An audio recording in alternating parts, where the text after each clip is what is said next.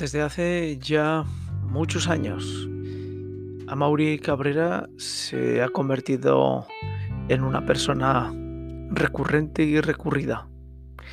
Y Amaury Cabrera es una persona que además de fotógrafo, videógrafo, es escritor. Y tiene la poesía dulce de Latinoamérica, descriptiva y que ayuda a entrar en mundos que nos gustaría que fueran paralelos.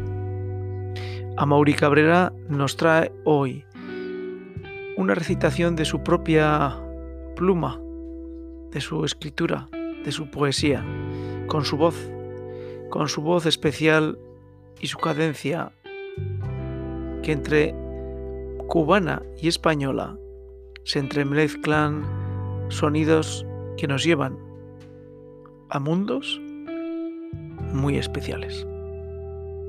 A Mauri Cabrera. Con dos, con tres, con cuatro, con su mundo.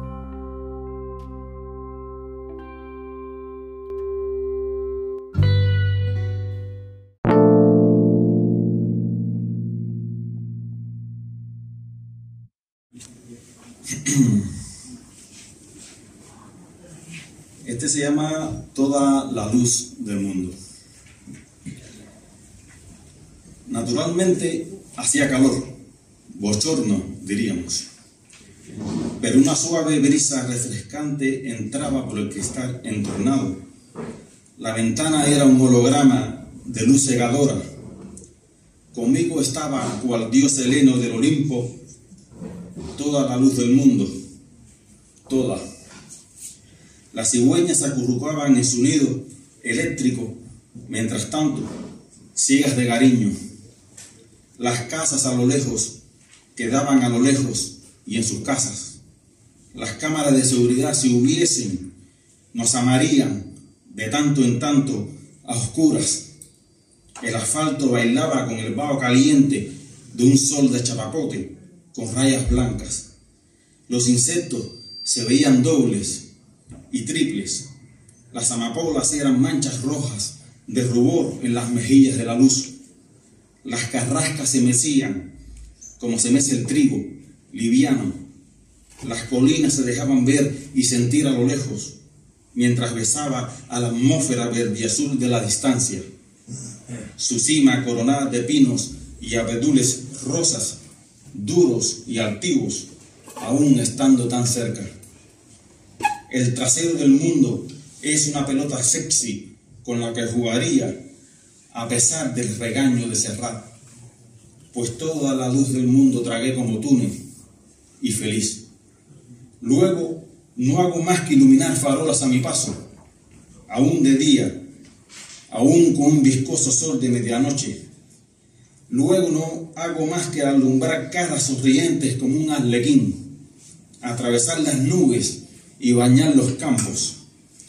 Parece que soy la encarnación de la luz misma. Soy Dios, soy Cristo, la libertad misma tallada en fotones, átomos de la simplicidad. Sí, soy la puta luz del universo, pero no sin ti.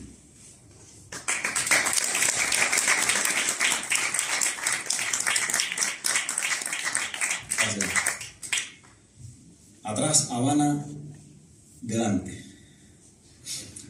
Para todos aquellos que se sientan aludidos.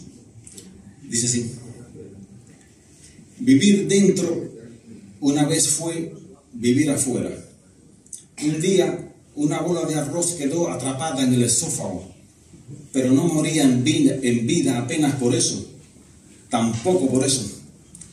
Un día la cantaría se destapó, dejó el olor de vergüenza la intemperie aderezado de ciclones y sal política de mar.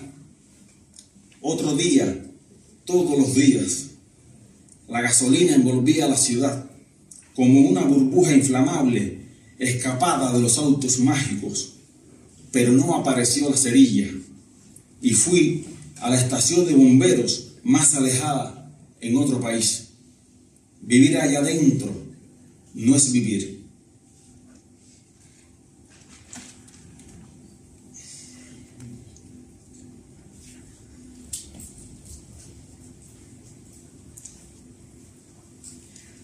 tampoco morir. Señor, escuche, tampoco vivir. El estado vegetal no se puede evitar y de alguna forma, no sé por qué, no se puede crucificar.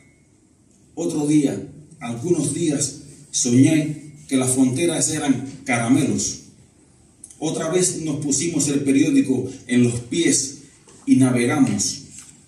Con noticias ligeras se puede flotar. También allá adentro escribía, poemas en una azotea invadida de depósitos de agua, pero vacíos. Luego los niños descalzos chapoteaban en el pavimento. Un edificio es una subasta de ladrillos. Una ciudad horizontal crece hacia los lados. El agua de mar no es buena para hacer cemento. Y el malecón, bueno, el malecón nos salvaba del dolor con su muro roto de olas. Las vacas comían mejor y no se podía comer vacas, salvo que no fueran vacas. Cerdos en el baño, limpios como cerdos, piel de gallina en alguna tribuna redonda, mientras los huevos eran cuadrados y por eso no entraban por la boca. Las viejas son las que tienen su centro de gravedad en La Habana dentro de la armonía de una java. Regla es una mujer que tiene por cuerpo una ballena y cuando tiene hambre traga barcos.